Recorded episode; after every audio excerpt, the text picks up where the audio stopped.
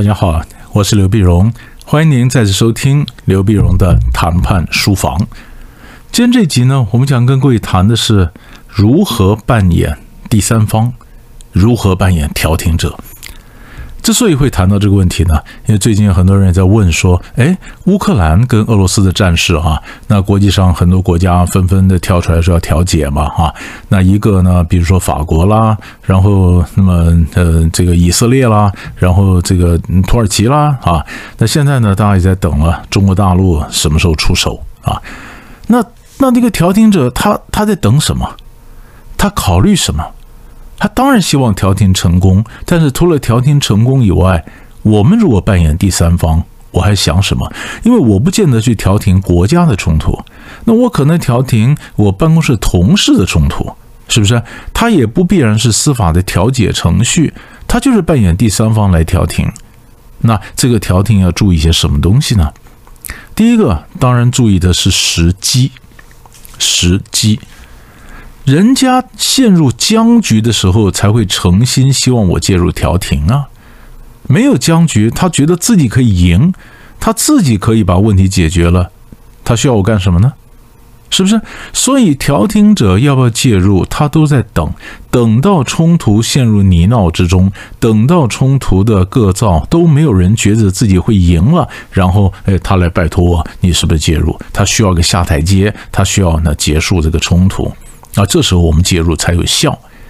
任何一方，他还存有任何的想法，觉得他会赢，他只要努力，他单独就可以赢，那他就不会真正的想接受调停。所以这时候我们做调停者，我就不介入了。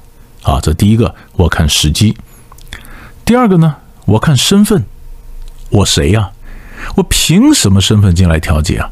啊，那身份有很多种啊，比如说，呃，我是爸爸，我调解小孩的冲突；我是村长，我调解这个村民的冲突；我是宗教领袖，我调解我们这个庙里面或这个教会里面的冲突，是不是？我是专家啊，因为这件事情呢，嗯，我有业界有权威啊，我说了算，是不是？那大家都希望我来讲几句话，或者在一个组织里面，我是领导，对吧？我是一个长官。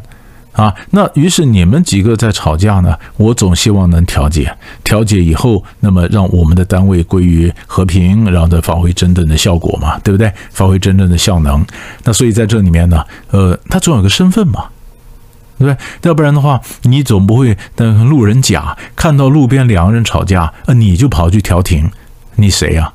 你说我很公正啊，满腔热血啊，人家不要你啊，你你谁呀？是不是？所以第一个时机，第二身份，跟着相关的第三个，你得有筹码呀。我为什么要听你的调停啊？对不对？我为什么要听你的调停？我为什么要听你的话？哎，可能是我不听你的话，你能罚我呀？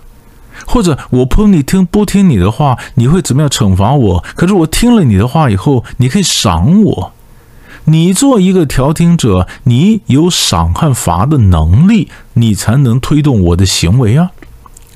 有的时候，当然了，调停者他不需要真的有筹码，他只要有面子也可以啊。你看，比如说，呃呃，甲乙双方吵架，他们其实谁也吵不下去了，但是也不想一直耗在桌上，就想找一个下台阶。哎，这时候刚好丙进来，丙是长官。那甲乙呢？甲可能跟乙说，或者乙可能跟甲说：“好了，看在长官的份上，我们对长官非常尊敬啊。看在长官份上，我就不跟你一般见识，不争了。其实我可能早就想下台了，可是苦无下台阶。长官出来，他的面子够大，顺势卖个面子给他。这时候长官其实不需要筹码。”他只要面子够大，以后呢，嗯，我我让你长官知道，说其实我是卖个面子给你，你下次是不是对我有所回报啊？那是后话。就是一种情况，调停者没有筹码也可以成功的，是因为当事人其实早就准备下台，你调停者面子够大，他把这所有下台券做给你，然后下来，对不对？那如果你面子不够大呢？那就叫筹码了，就是人家接不接受调停，得有赏有罚呀。所以这很重要。如果你今天跟别人谈判，或者你扮演调停者，你一没身份，二没筹码，你空有满腔热血是没用的嘛，是不是？好，筹码。然后接着我们想，调停者他为什么要调停呢？他这个目的嘛，啊，你说当然目的是解决冲突啊，让我们单位里面能够齐心齐力啊，共同发生怎么样的重效啊，这当然是一个。其实更重要点是我们出来调停者，调停者总希望调停之后能够增加他的影响力啊。公司里面几个部门在吵架，我进来调停，调停以后呢，成功了，成功了，于是你们更显得对我依赖，所以我要增加我的影响力，增加我的分量，所以我调停的目的，一方面就就是这个目的啊，对不对？你们需要我吗？那如果调停者呢？因为要有这目的，所以调停者为什么就要选恰当的时机？如果他出来就能够成。哎，那不是更能够增加他自己的 credit 吗？是不是？而且调停者更有意思是，有时候调停者他也想说，除了这个冲突以外，能解固然很好，实在解不了，要做到第二层的目标，就是避免扩大。我当然出来希望能解，我解不了呢，我要避免它扩大，这也是一个目标，是不是？所以调停者你要想，你进来干什么？当然，有的时候调停者进来呢，他也夹带了自己的目标。我我们我们前面讲，我说以色列总理班奈特他到克里姆林宫跟俄罗斯谈判。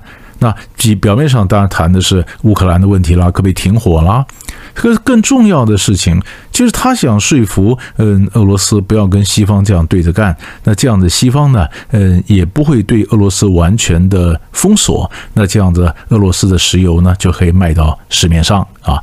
那如果说跟西方完全决裂，西方就根本封锁俄罗斯的石油的话。啊，那么那那么那时候国际上就想别的地方怎么找油源呢？那可能就跑去跟伊朗啊，伊朗的油释放出来，可能伊核协议就会很快的恢复，然后呢，呃，解除一些对伊朗的经济制裁。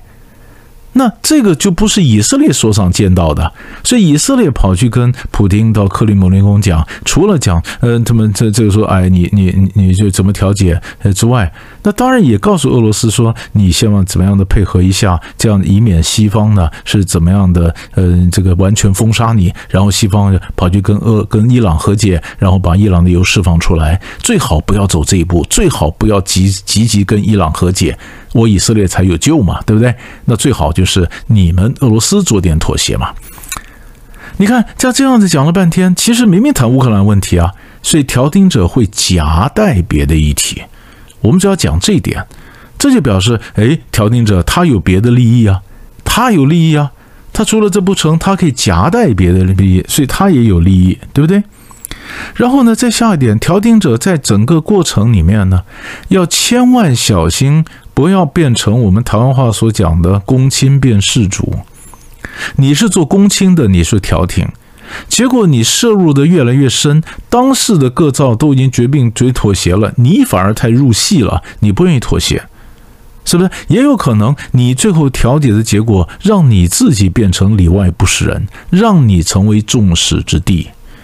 你把它调解了，那么输的那方呃不喜欢你，赢的那方也不喜欢你。那咱们调解图个什么呢？所以千万注意，不要让自己变成众矢之的。所以中共也抓到这一点呢。中国大陆，你说像王毅就讲说，要么出来调停俄，中国出来调停俄乌的冲突。那当然，他说在恰当的时机，在需要的时候呢，我们会跟我们的其他国家一起来调解。为什么一起来调解呢？就是你不要把成或不成责任推到推给我嘛。我们一起来调解。你看，我中国如果调解俄俄乌的冲突，结果成功了，成功了，那不管怎么样，我中国可能跟俄罗斯走得更近。于是批评者就会讲了：“你看看，你看看，你们根本是一挂的嘛。”对我走得近，讲是一挂的，那那何必呢？我攻心变事主，反而变攻击的对象。那大家一起来担，一起来担嘛。是不是哈？所以这就告诉你说，你要特别小心。那最后一点呢，就是所有调停者介入要有方法。我们在谈判上教的各种方法，你都会用切割啦、挂钩啦。你帮当事人把他的冲突拿来切割，或者你帮当事人会怎么样的呃挂钩啊，或者怎么交换，你都可以啊。但是要注意，避免被当事双方所利用。有的时候，其中有一方他根本不想谈，他就是假意跟你配合。好，你来调解，我就跟你这样配合，还在争取喘息的时间。等他觉得休整好了，可以回到战场，可以打了，他就想个理由让你的调停呢失败，然后把责任推给对方，然后他拿了枪又又又上战场。也就是说，他根本不想解决冲突，用你这调停者，他只是想缓缓气，整修一下，呃，整顿一下，然后再出发。所以你是被利用的。所以我们做调停者，我们就要这种打算：如果我今天是被利用的，我发现我没有办法控制情势，我发现我是被利用的，那我就要退场。我说啊，那既然你们双方没有意思要这样解决冲突，那那我是多余的，我退。你只有选择退场，才能保住你自己；你也只有选择退场，然后才能跟当事双方施加压力。我在，你们赶快解决冲突，不然我退了，你们打到底，对你们大家都没有帮助。调停者可以用退不退场作为他的一个筹码，但是千万记得不要被当事人所利用，变成当事双方的工具，那就太得不偿失了。所以这个大概大概就是这一集的书房，我们把它跟各位整理一下，国家也好，个人也好，调停者他该注意些什么东西，希望多少可以给各位一点启示吧，一点想法。我们下集再见。